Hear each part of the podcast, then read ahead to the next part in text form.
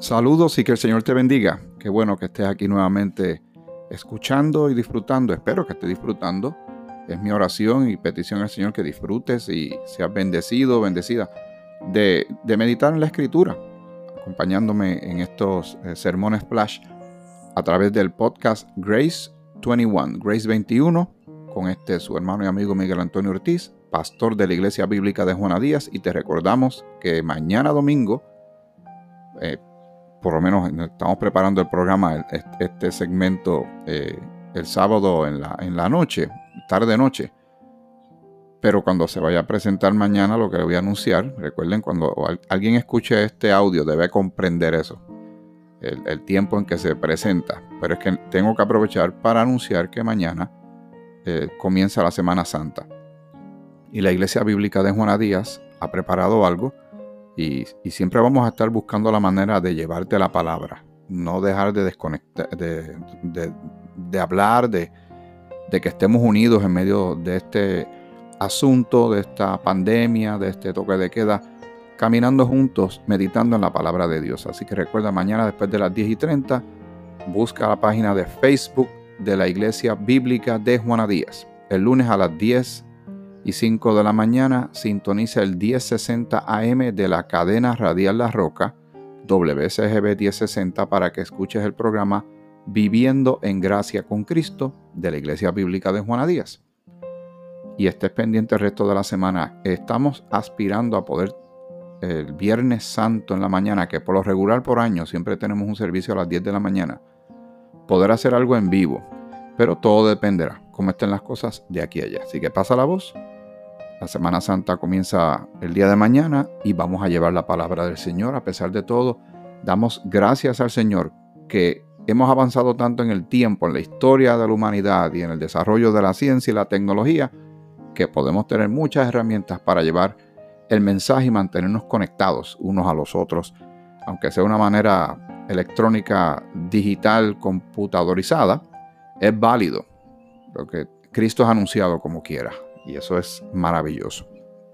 Vamos a lo que tenemos en esta noche. Vamos a estar tocando diferentes aspectos, instancias del ministerio de Jesús en la tierra cuando vino a traer, eh, como vino como, como siervo. Eh, no toma en cuenta todo e, ese lugar de donde Él viene, el cielo y todo lo que Él es. Como dicen Colosenses, que todo fue creado por Él y para Él, como siendo Dios se hizo en forma de siervo. Vino en rescate por los pecadores, vino en rescate por ti y por mí. Y vamos a estar diferentes días buscando, eh, analizando, observando, como si nosotros pudiéramos colocarnos en una esquinita y, estar observando aquello. Nadie se da cuenta que usted y yo estamos allí. Y utilizando la imaginación, vamos a estar cerca de, estos, de estas escenas, de estos momentos y veamos la gloria del Señor. Hay enseñanza en todas las cosas. Toda la palabra es inspirada por Dios y es útil. Vamos a Juan, el capítulo 8. Este es uno de los relatos que a mí más me impresionan porque habla mucho precisamente del carácter de Jesucristo. En Juan capítulo 8, el versículo 1 en adelante, esto usted lo ha escuchado antes, tal vez alguien de los que esté recibiendo y escuchando este podcast, Grace 21, será la primera vez que escuche esto y espero que, que así como ha sido de bendición para tanta gente por tanto tiempo, lo sea ahora para usted también. En Juan capítulo 8 dice, y Jesús se fue al monte de los olivos. Y por la mañana volvió al templo y todo el pueblo vino a él y sentado él les enseñaba porque era parte del ministerio de Jesucristo. Y él vino a traer un mensaje y a lo suyo vino y ya hemos hablado que los suyos no le recibieron. Pero él vino a traer un mensaje que era maravilloso, era radical, era transformador, pero chocaba con la cultura presente y sobre todo con los religiosos. También el hecho de que lo que había hasta el momento era la ley, era la ley eh, también mosaica de Moisés, y cuando una cosa está tan arraigada y se, se, cimenta grandemente en la psiquis, en la mente, en la vida, en la tradición de la gente, es bien difícil desaprender. Pero cuando el Señor trae lo que trae, y trae lo nuevo, y trae lo maravilloso, y empieza a enseñar algo, hay que dar paso a eso y hay que sacar lo que ya no sirve.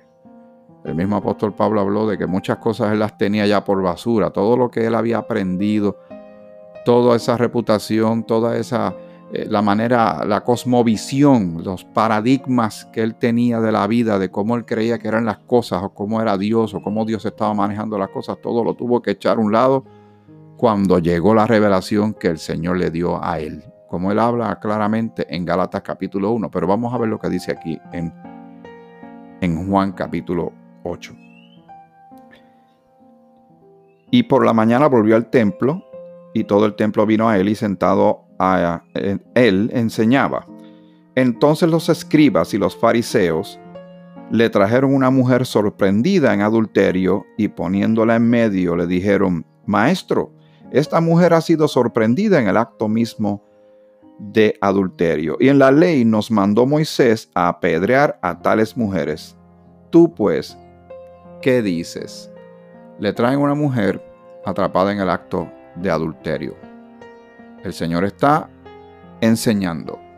Vienen estos dos grupos que, el Señor fue muy fuerte con ellos porque ellos eh, hablaban mucho, eran bien religiosos, eran muy duros, pero no estaban alineados con lo que eh, Dios quería. Y eran los escribas y los fariseos. En, otro caso también están los saduceos.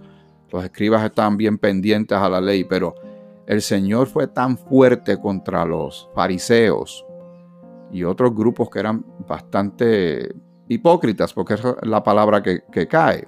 Pero vamos a lo que sí dice la ley con relación a este momento que atrapan a esta mujer en adulterio. En Éxodo, el capítulo 20, eh, cuando está hablando de la ley que está recibiendo los mandamientos, ¿verdad? Que está recibiendo Moisés. El, hay una parte que habla en Éxodo capítulo 20, el versículo 13 dice, no matarás, y el 14 dice, no cometerás adulterio. También dice en el 17, no codiciarás la casa de tu prójimo, ni codiciarás la mujer de tu prójimo, ni su siervo, ni su criada, ni su buey, ni su asno, ni cosa alguna de tu prójimo. Rapidito, vamos entonces, esto es Antiguo Testamento, pero está escrito, lo estamos leyendo de la palabra de Dios. En Levítico, el, el capítulo, vamos a ver si lo tenemos por aquí, el capítulo 20 de Levítico, y dice el versículo 10. Si un hombre cometiera adulterio con la mujer de su prójimo, el adúltero y la adúltera indefectiblemente serán muertos. Así que vamos por parte. Ellos le traen una mujer que está atrapada en, el acto de adulterio.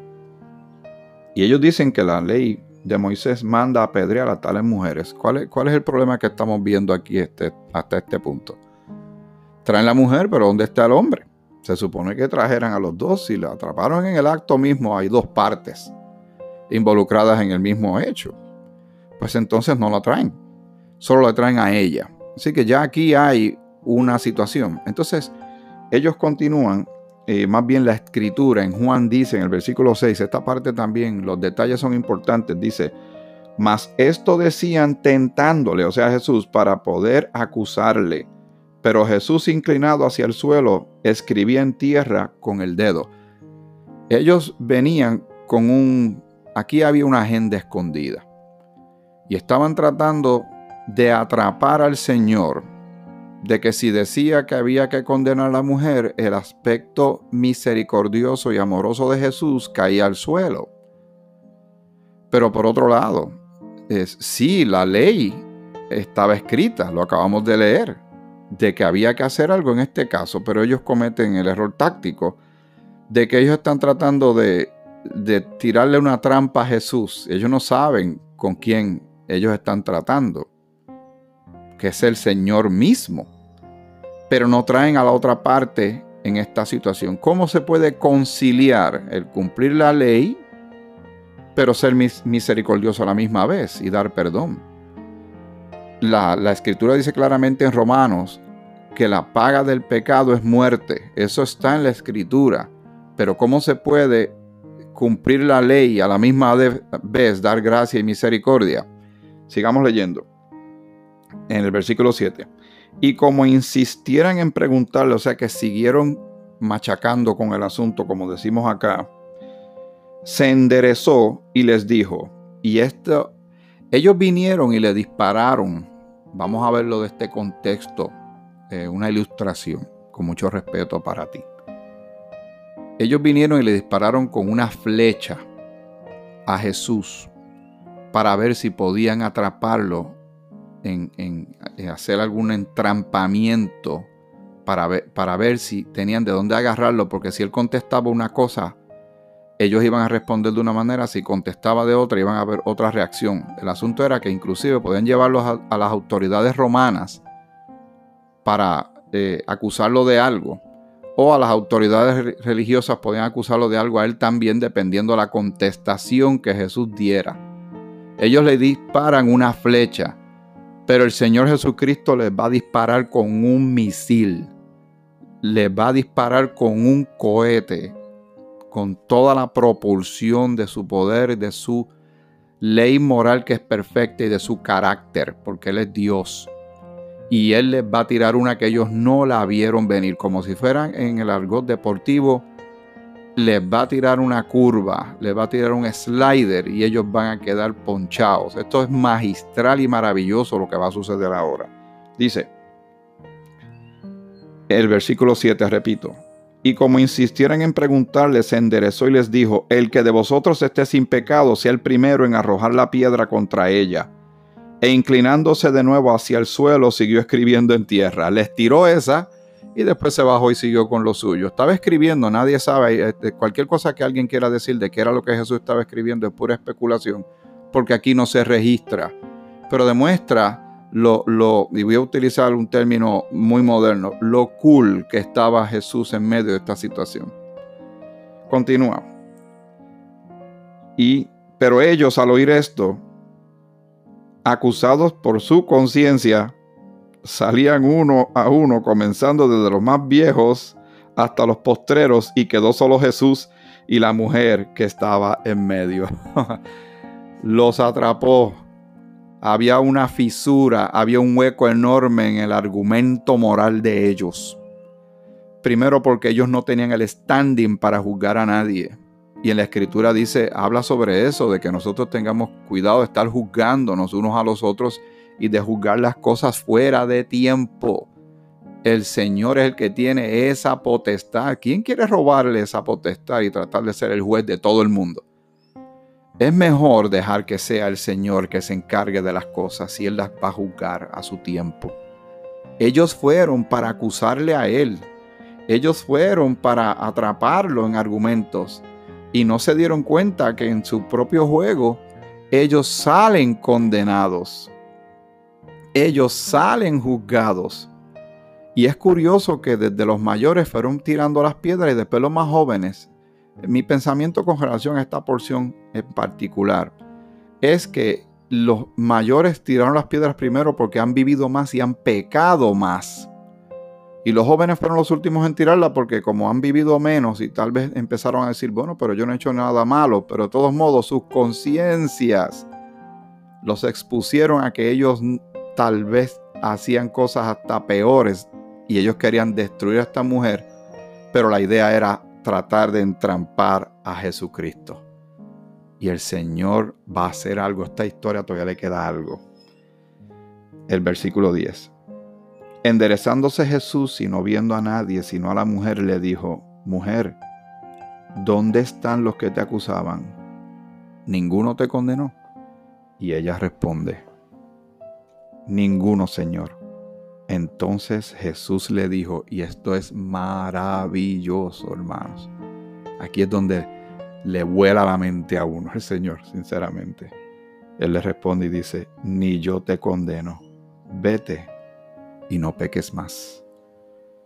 El único que podía hacer algo por ella, en medio de una situación que ella nunca en el, en el argumento, ¿verdad? En la historia, en el relato, no se escucha que ella quisiera decir que no era cierto.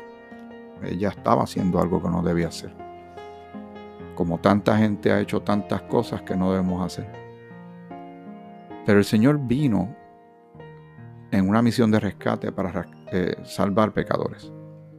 Y el que podía darle perdón y liberarla de su culpa y de su vergüenza, solo era Jesucristo y, y ella lo tenía de frente. Los demás no pueden hacer nada por ella. Como el mundo no puede hacer nada. El mundo lo único que hace es condenar. Pero el Señor quiere venir a restaurar. La restaura. Le dice, yo tampoco estoy condenándote pero le dice, vete y no peques más.